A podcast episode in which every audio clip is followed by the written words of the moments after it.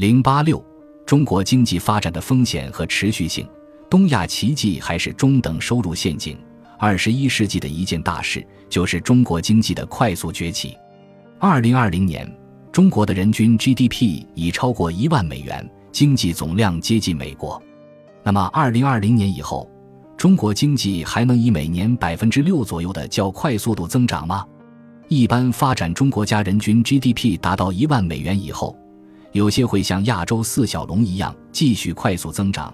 有些则会像拉丁美洲的国家一样明显放缓，即进入所谓的中等收入陷阱。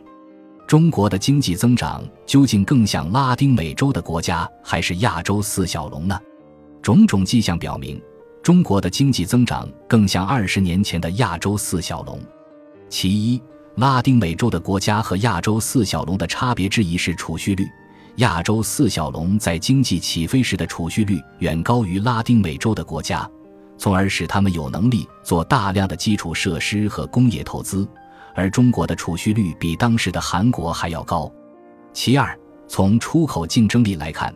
亚洲四小龙在经济起飞时的出口能力远高于拉丁美洲的国家，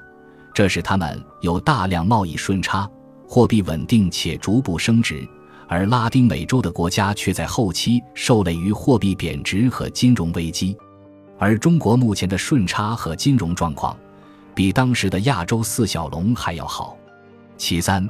不同于拉丁美洲国家，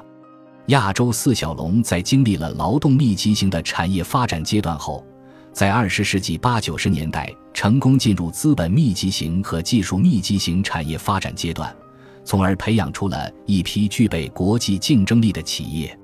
中国的出口企业还有相当一部分是劳动密集型企业，但是从近几年的发展来看，已经和二三十年前的韩国相似，开始进入高技术发展阶段。中国出口产品的构成已经从以轻纺产品为主，转变成以机电产品为主。图十四杠四比较了中国一九九三年和二零零六年的出口产品构成。在短短的十三年中，中国纺织品出口的比例已经从百分之二十九下降到了百分之十二，而机械类产品的比例已经从百分之十七上升到了百分之四十八。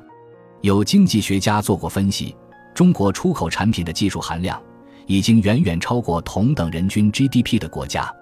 以上提到的和拉美国家产生不同点的根本原因，还是中国的创新力远胜于拉美国家。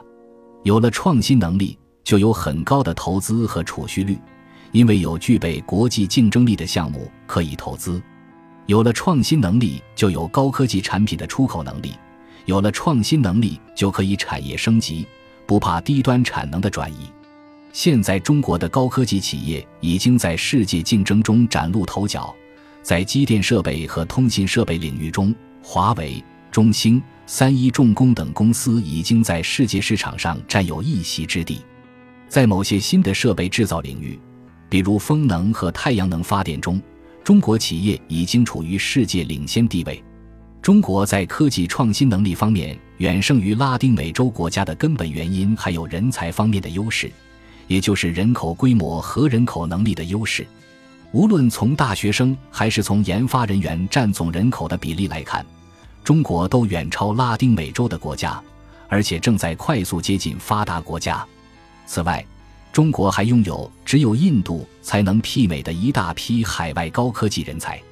光是在硅谷，就有百分之二十的工程师是华人。这批海外的高科技人才也可以回到中国，推动中国高科技产业的发展。